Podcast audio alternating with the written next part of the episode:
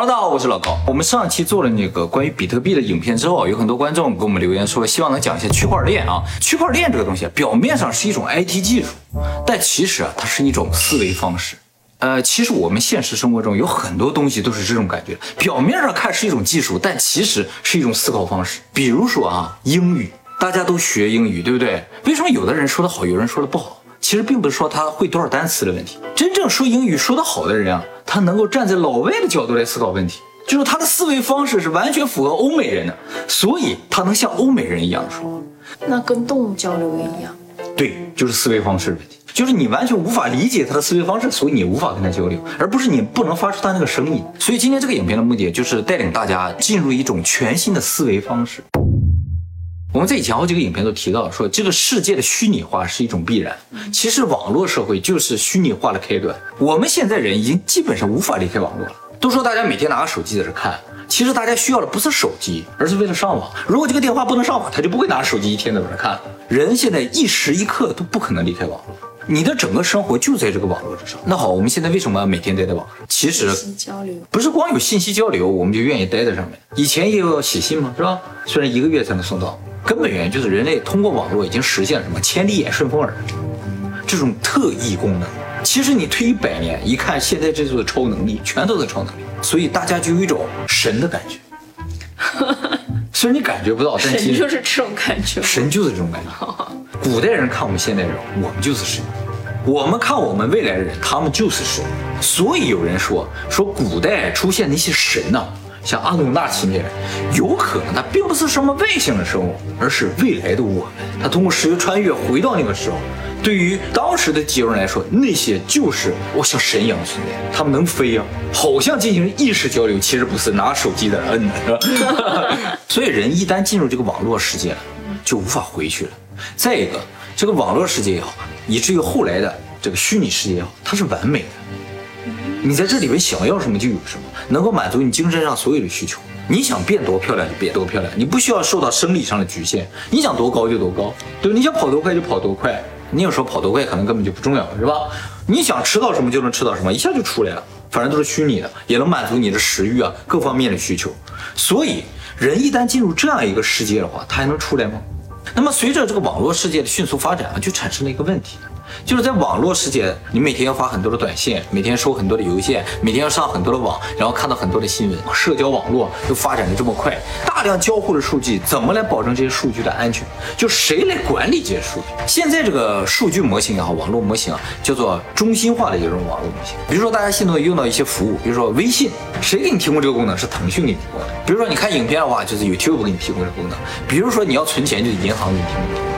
都是有一个中心存在的，然后这个中心为所有的客户服务，这样一个结构啊。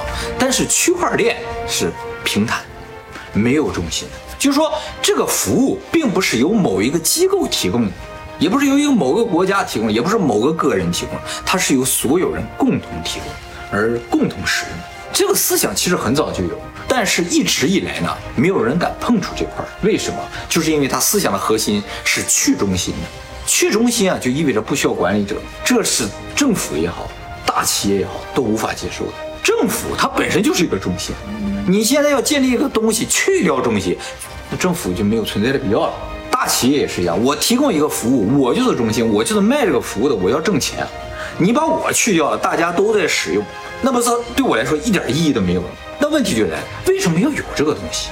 其实这个世界上有很多东西根本是不需要有中心，比如说钱这个东西就是这样。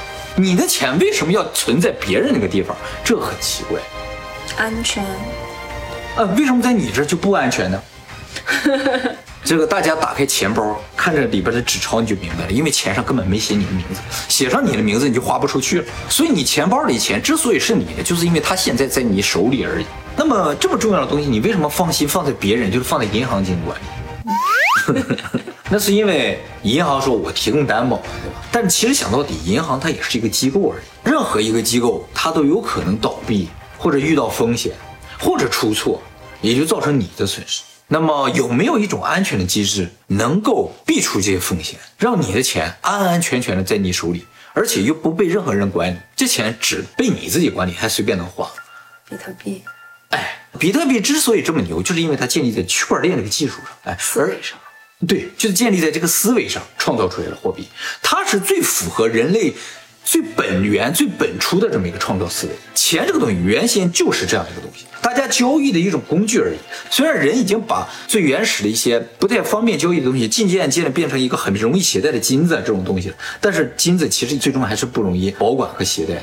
于是产生了比特币，就是一串数字，钱本身就是数字嘛。而这串数字由谁来管理呢？是所有人在管理。区块链这个东西啊，就是说一个全民记账系统。我花的每一块钱，其实花钱就是我把钱给了你，就要花钱。我花一块钱这个事情被所有人手里的账本记录上之后，我少一块钱，你多一块钱，这个事情就成为一个事实。因为每个人账上都写着我少了一块，你多了一块。我擅自改动账本，也不能改变这个事实。因为和你们所有人的账对不上，所以只要不超过百分之五十的账本被篡改的话，这个就是事实。当然，如果超过百分之五十的话，被篡改这个事情就成为事实。但是区块链这个技术就保证，因为用户群体特别的庞大，你不可能篡改所有人账本，信息共享，就是通过信息共享来保证信息的安全。当初有这种技术的时候呢，所有人都觉得，哎，这个东西能干点什么，但又不知道能干什么。直到二零零八年的时候，有个叫中本聪的人突然蹦出来说，这个可以做货币。于是用了两个月的时间，就建立起了比特币系统。直到今天，这个系统也没有什么问题，对不对？大家还照样着炒着比特币，是吧？而且现在比特币也正在价钱不断的上涨。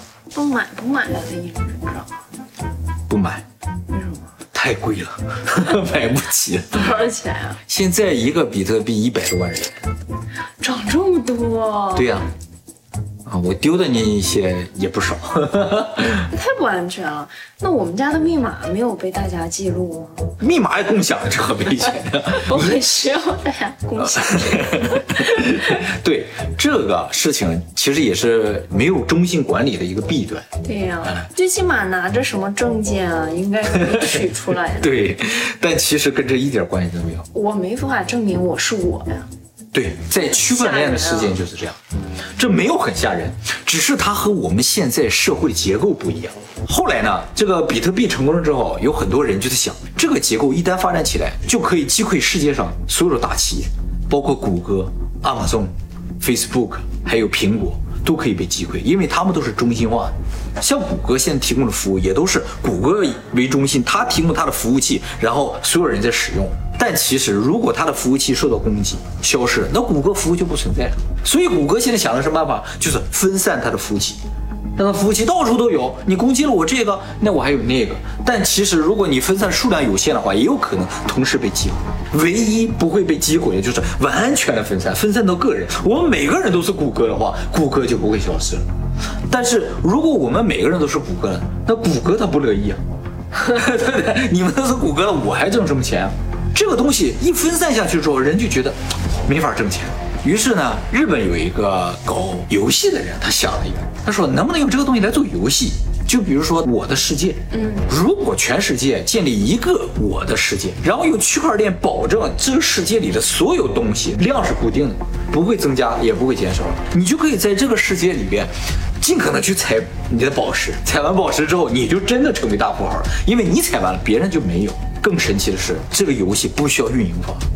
一旦运作起来，它就永远在运作，因为我的世界在所有人电脑上运作。那这个所有人电脑不把我的世界卸载掉的话，这个游戏就永远都在。那跟现实社会也没有太大的区别。哎，没错。所以区块链这个东西啊，是一个建立人类社会基础的这么一个东西，就这么可怕。所以说，如果这个技术成型了，如果能够想到一种让所有人都接受、愿意去参与的方式，我们整个社会的结构就会发生变化。现在建立是有一个中心化的一个社会结构，这个中心化的社会结构就不存在了，全世界变成一个国家了，政府也不存在了，因为政府什么都管不着了，对了？我想管你钱也管不着了，我想管你什么都管不着。